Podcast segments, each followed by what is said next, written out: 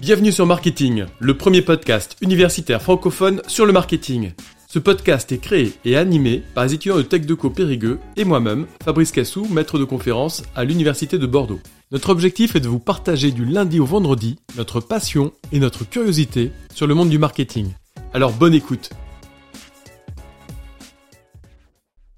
Et maintenant, est-ce que vous pouvez nous parler un peu de votre parcours universitaire, donc euh, le DUT TechDeco, etc., ce que vous avez fait par la suite? Au tout départ, moi, je me destinais vraiment pas du tout à un parcours euh, commercial. Je voulais être prof d'école, euh, professeur des écoles. Donc, j'avais fait une première année de fac de sociologie, et ensuite j'ai coupé court, enfin laquelle j'ai coupé court. Et je me suis ensuite réorienté euh, dans un parcours commercial qui me m'intriguait de plus en plus et que euh, que je trouvais euh, très intéressant, mais j'avais vraiment pas d'idée en tête de finir dans le marketing aujourd'hui. Donc j'ai fait le choix d'un DUTTC pour avoir un parcours commercial mais qui restait assez assez générique encore, donc qui se permettait de se, se destiner à plein de métiers du commerce. Et ensuite j'ai voulu donc poursuivre ce DUT avec encore quelque chose d'assez d'assez générique qui était une licence de gestion à l'IAE de La Rochelle, donc où j'avais pris l'option marketing donc j'avais déjà une prédisposition entre guillemets, une préaffinité pour le, le marketing. Et euh, donc ces trois années, donc le DUT plus mon année de licence m'ont vraiment conforté dans le fait que que j'aimais le marketing, même si euh, c'est un secteur qui à première vue paraît relativement euh, relativement bouché aujourd'hui, qui a peu d'opportunités, euh, même si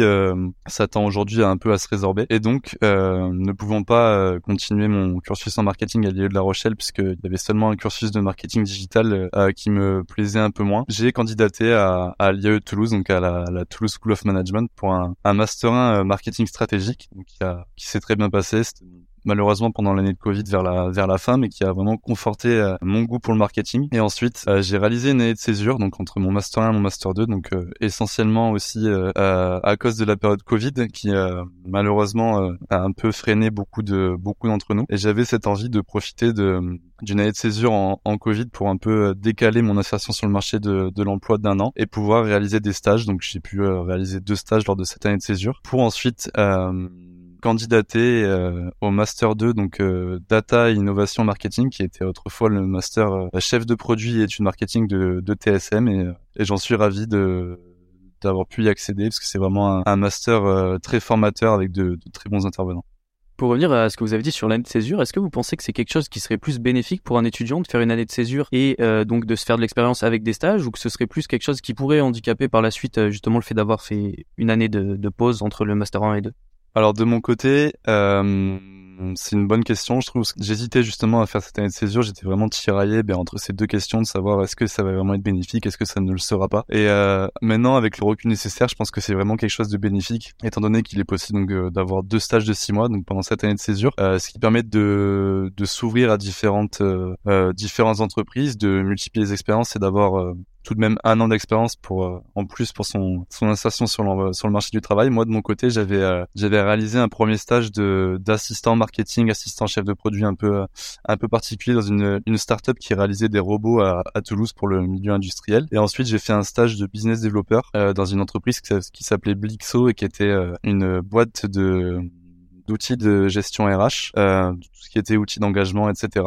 que j'ai pu ensuite euh, euh, prolonger avec un poste en CDI à côté de mon master 2 euh, en assistant marketing. C'est vraiment quelque chose qui m'a beaucoup apporté, qui m'a beaucoup apporté, donc je recommanderais sans hésiter la césure aujourd'hui. À l'heure actuelle, en fait, les étudiants de Tech de Copérigueux sont en train de rechercher des stages pour la deuxième année. Ce que vous avez vécu aussi, savoir le stage de deux mois D'accord. entre avril et mai? Est-ce que vous auriez des conseils à leur donner sur le type d'entreprise, sur le type de mission qu'ils peuvent rechercher? Alors euh, pour le, ce stage de deuxième année, euh, qui est souvent, je trouve, une bonne première euh, manière de, de, découvrir le marketing ou, ou peu importe le, le, stage que vous le domaine que vous souhaitez explorer. Euh, je pense qu'il est, dans la mesure du possible, euh, important de, de, le faire dans un secteur qui va nous, nous passionner, puisque euh, je trouve ça déterminant de, et même si je sais que tout le monde n'a pas la chance de, bah, de travailler dans un secteur qui le passionne, c'était notamment mon cas dans le, dans le milieu industriel à Toulouse où euh, j'aimais beaucoup cet aspect-là, mais qui me passionnait moins que, que d'autres, d'autres secteurs, par exemple. Euh, c'est vraiment de trouver un secteur avec lequel on va avoir une affinité pour vraiment euh, déjà se découvrir et puis découvrir le métier dans lequel on veut se projeter euh, dans le meilleur des, contextes pour euh, pour tout ça et de vraiment être euh, force de proposition pour rentabiliser au maximum les, deux mois de stage qui sont qui sont vraiment intéressants. Pour ma part, je l'avais réalisé à, Cultura à, Marsac et c'était quelque chose qui m'avait vraiment vraiment beaucoup aidé sur de nombreux nombreux aspects, nombreux domaines ensuite pour mon pour mon cursus.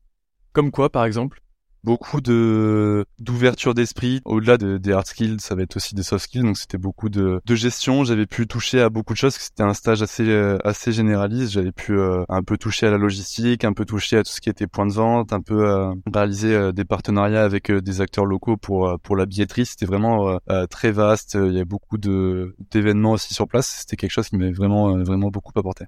Et je fais juste un, un, un lien avec votre métier actuel, c'est-à-dire que lorsque vous organisez des sorties de, jeux avec des événements, de la PLV, etc., est-ce que votre expérience passée justement vous permet de mieux comprendre un petit peu comment ça se passe jusqu'au consommateur? Alors oui, tout à fait. Euh, déjà, donc cette expérience chez Cultura qui était en, point de vente et aussi euh, à côté de mes études, j'ai toujours travaillé euh, à chaque vacances scolaires dans un dans la grande distribution où euh, j'étais euh, je faisais de la mise en rayon et c'est aussi ça qui m'a permis d'appréhender vraiment euh, toute la publicité donc sur le lieu de vente vraiment comment comment tout est orchestré pour pour atteindre les consommateurs et c'est quelque chose qui m'a qui m'a vraiment vraiment servi même aujourd'hui dans cette expérience là.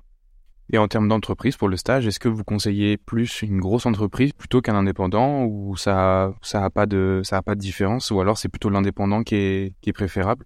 Alors je pense qu'il n'y a pas de bonne ou de mauvaise entreprise, euh, il y a des avantages et des inconvénients partout. Euh, Jusqu'à la fin de mon master 2, j'avais jamais travaillé dans une grosse entreprise, j'avais fait euh, beaucoup de, petites entités et des, startups et au final j'ai pas trouvé beaucoup de différences, même si forcément le côté un peu euh, global des grosses entreprises euh, induit de qu'il a beaucoup plus de process, il y a euh, beaucoup plus de monde. Même si j'étais à chaque fois donc dans la filiale France d'Ubisoft et la filiale France de PlayStation, c'est un peu comme s'il y avait une PME au sein d'un grand groupe. mais vraiment, je pense qu'il y a vraiment pas de de mauvaises ou de bonnes entreprises, c'est vraiment ensuite le côté un peu affinitaire qui va qui va rentrer en compte. Et puis euh, dans tous les cas, ça reste des expériences bonnes à prendre. On, on a beaucoup d'autonomie dans les petites entreprises, peut-être un peu moins dans les grandes entreprises, mais mais vraiment il y a des bons côtés des, des deux côtés.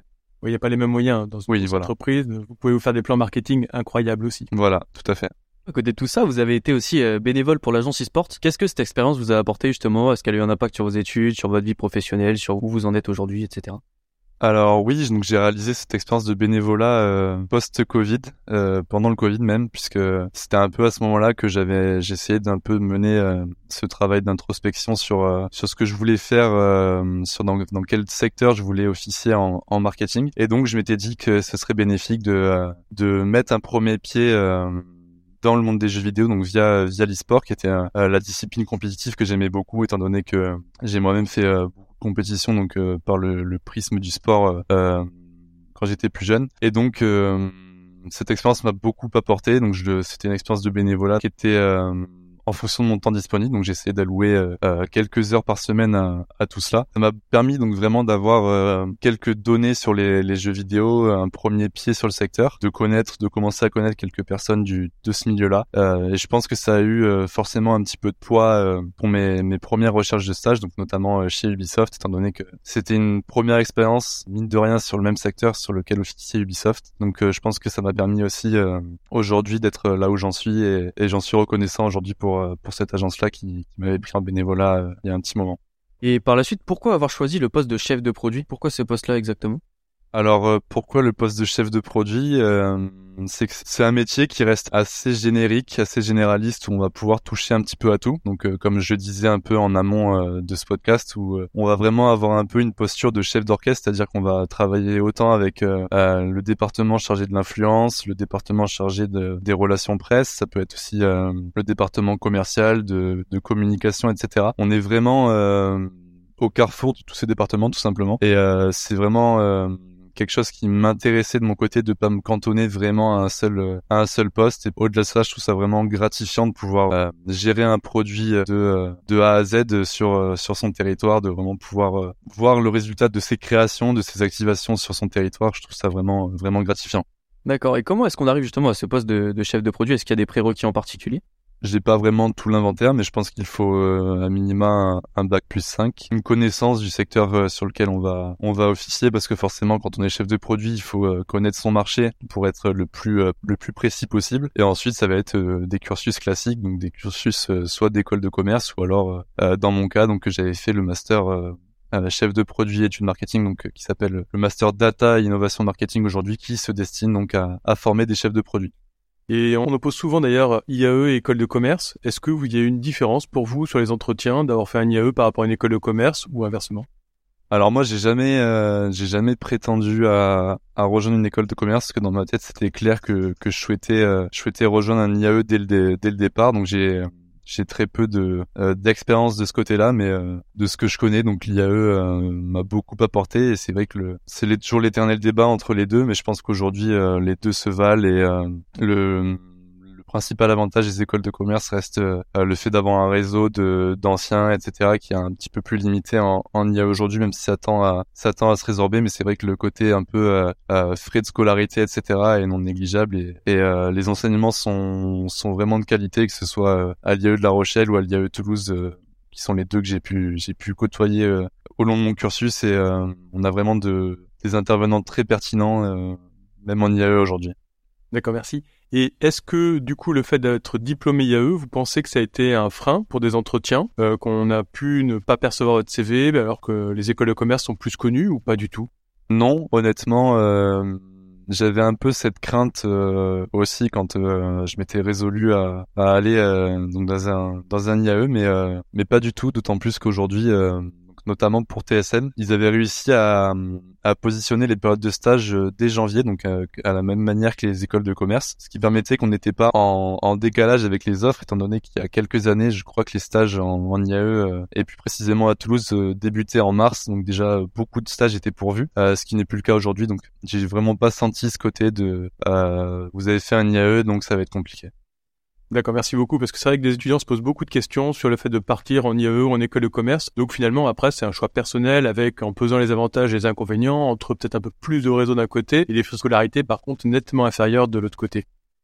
Oui, tout à fait, d'autant plus qu'aujourd'hui, euh, les IAE mettent aussi quand même pas mal de choses en place pour euh, pour le côté réseau. On a, par exemple, avec TSM, on a TSM Alumni qui est... Euh, qui nous permet donc euh, de, côtoyer les alumni. Il y a une plateforme qui s'appelle TSM Connect qui permet donc de, de trouver des stages, de mettre aussi euh, en tant qu'ancien euh, ancien étudiant de mettre des offres de stage, etc. Ou alors on a même une plateforme qui s'appelle Going Global qui permet de trouver des stages à l'étranger. C'est vraiment quelque chose qui se démocratise de plus en plus. Ok, top. Alors vous, pourquoi c'était une évidence d'aller en IAE et pas une école de commerce? Je pense que de mon côté, le, ce qui a le plus joué, ça va être les frais de scolarité. Étant donné que j'étais plus ou moins catégorique là-dessus, je voulais pas contracter un prêt euh, pour payer mes études, étant donné que, que je voulais pas commencer ma vie active en ayant un prêt à rembourser. Et c'était euh, de mon côté également hors de question que, que mes parents euh, financent mes études à ce prix-là. ils faisaient déjà beaucoup de ce côté-là. Et donc, et donc mon choix s'est porté sur les IAE, étant donné qu'ils il existait donc une alternative aux écoles de commerce dans le public. Euh, je me suis dit que c'était vraiment euh, ce qui me convenait et, euh, et, ce qui me correspondait aussi au quotidien. Pour revenir sur ce qu'on disait sur votre poste de chef de produit, pour vous, quelles vont être les différentes perspectives d'évolution? Alors déjà, ben, comme on l'évoquait tout à l'heure, il va y avoir les différentes différents niveaux d'expérience du chef de produit qui vont être le chef de produit junior, confirmé et senior. Donc mon manager est lui euh, lui-même un ancien chef de produit. Il est aujourd'hui chef de groupe, donc euh, sur toute la partie euh, jeux vidéo de, de, PlayStation. Et ensuite, ça va être une perspective assez classique de, je pense, de directeur marketing, etc. Et dans ces évolutions là que vous venez de citer, il y en a une qui vous intéresse en particulier? Pas pour l'instant, euh, très honnêtement, je, suis assez euh, au jour le jour, donc euh, j'essaie de, me consacrer au maximum à mon poste actuel et puis on, verra ensuite s'il si, est possible d'évoluer ou quoi que ce soit, mais ça reste un métier, un métier plaisant et qui prend du temps avant d'évoluer, donc il y a, y a, encore un peu de temps. Au niveau de l'entreprise PlayStation, pourquoi avoir choisi l'entreprise? Est-ce que ça a été de fil en aiguille parce que vous avez eu l'opportunité? Est-ce que c'était quelque chose que vous vouliez avant? Alors c'est un peu un mix des deux. C'est euh, donc j'ai grandi moi de mon côté euh, avec euh, de nombreuses consoles, dont la PlayStation, donc de la PlayStation 1 jusqu'à la PlayStation 5 aujourd'hui. C'est vraiment une, une entreprise qui est très implantée, enfin dans mon esprit et dans mon quotidien depuis que je suis depuis que je suis jeune. Donc ça a été vraiment une évidence pour moi aussi de travailler pour PlayStation, mais c'est également aussi la suite d'un concours de circonstances. Donc vraiment où j'ai eu cette opportunité à cet instant-là aussi qui m'a m'a permis donc d'y être aujourd'hui. Et au niveau de vos expériences professionnelles précédentes, du coup, vous avez parlé donc d'Ubisoft. Est-ce qu'il y en a eu d'autres et quelles ont été les différences avec votre poste et votre entreprise actuelle? Alors euh, oui, j'ai eu d'autres expériences, donc comme je l'évoquais un peu tout à l'heure. Euh, mes autres expériences étaient moins euh, axées sur de la gestion de produits, c'était beaucoup de des postes d'assistant marketing qui étaient beaucoup de tâches opérationnelles. Donc globalement, c'était des missions, euh, des missions assez différentes. Ensuite, pour vraiment comparer euh, quelque chose de comparable, euh, je dirais qu'entre le poste d'assistant chef de produit que j'occupais chez Ubisoft un peu plus tôt dans l'année et mon poste actuel, il y a très peu de différences. Les, les missions sont plus ou moins les mêmes. Elles s'articulent donc forcément autour d'un portefeuille de jeux avec la gestion de, de, de ces derniers du, tout au long du cycle de vie. Il y a forcément des méthodes de travail qui diffèrent, des process qui diffèrent, mais globalement, euh, les missions sont relativement les mêmes, l'environnement de travail également. Est-ce que vous avez vécu une expérience professionnelle donc particulièrement marquante, que ce soit chez PlayStation ou chez Ubisoft euh, Si oui, laquelle du coup?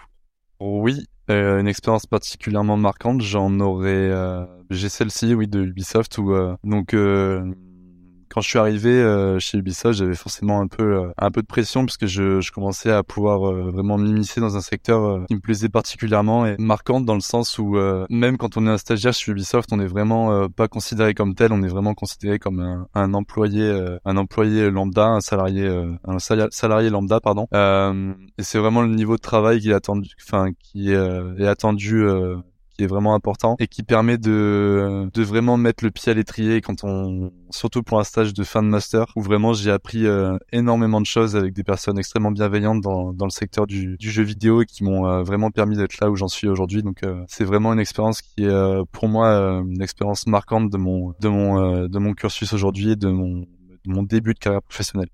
Et chez PlayStation, quelle est la place que vous donnez aux, jeunes, euh, jeunes étudiants euh, diplômés? Euh, Est-ce que vous faites des stages? Est-ce qu'il y a des contrats d'alternance, etc. au sein de PlayStation? Actuellement, euh, il y a personne en stage ou en alternance euh, au sein de PlayStation France. Il y a une offre de stage qui a été ouverte euh, pour un poste d'assistant trade marketing pour janvier, à ma connaissance. Et, voilà, c'est après j'ai très peu de recul aussi pour pour m'exprimer à ce sujet, étant donné que ça fait depuis le mois d'août que je suis présent dans l'entreprise. Mais mais voilà, si jamais ça peut intéresser quelques personnes aujourd'hui, il y a cette offre là qui qui existe. Et vous, est-ce que, en tant que ben, un des plus jeunes de l'entreprise, c'est quelque chose qui vous intéresserait d'avoir un, stagiaire sous votre aile?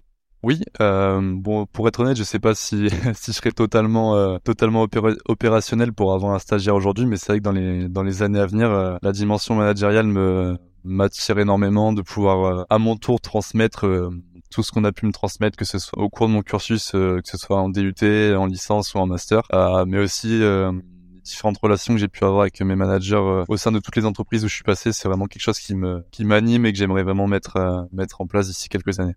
Et quels sont les conseils que vous donneriez à un étudiant qui souhaite devenir chef de produit ou tout simplement travailler chez PlayStation?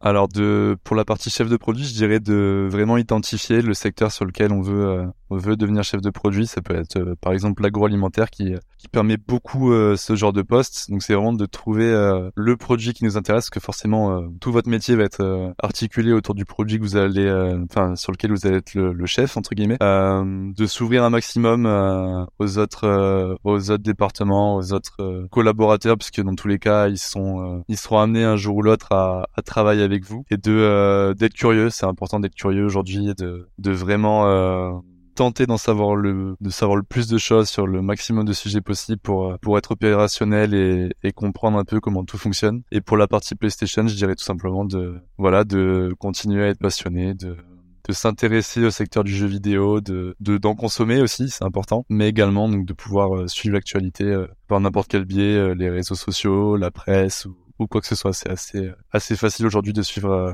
de suivre l'actualité. Que pour vous, il faut être passionné pour pouvoir travailler euh, bah, dans une entreprise de jeux vidéo ou dans n'importe quel secteur Il faut être passionné par euh, par ce qu'on fait Alors pas forcément. je pense qu'il y a des gens qui ça, c'est pour moi c'est assez subjectif, ça va dépendre beaucoup des personnes. Euh, notamment euh, chez Ubisoft, il y avait beaucoup de personnes qui, n'étaient pas passionnées par les jeux vidéo en particulier, mais qui, euh, aimaient l'entreprise et qui aimaient la façon de fonctionner de, l'entreprise. Donc il y a vraiment pas pas de prédisposition, je pense, à ce sujet et c'est vraiment important euh, d'aimer son travail avant tout et n'y pas forcément besoin d'être passionné pour pour travailler dans ce milieu-là. Ok. Et donc vous, est-ce que vous auriez des, des sources d'inspiration particulières, que ce soit des livres, des films, des podcasts ou même des personnalités? Pour être honnête, euh, pas particulièrement. Ok. Et donc ben, pour conclure, est-ce que vous auriez un message à faire passer aux jeunes, aux étudiants et aux personnes qui nous écoutent, que ce soit sur le marketing ou ben, sur soi-même en général?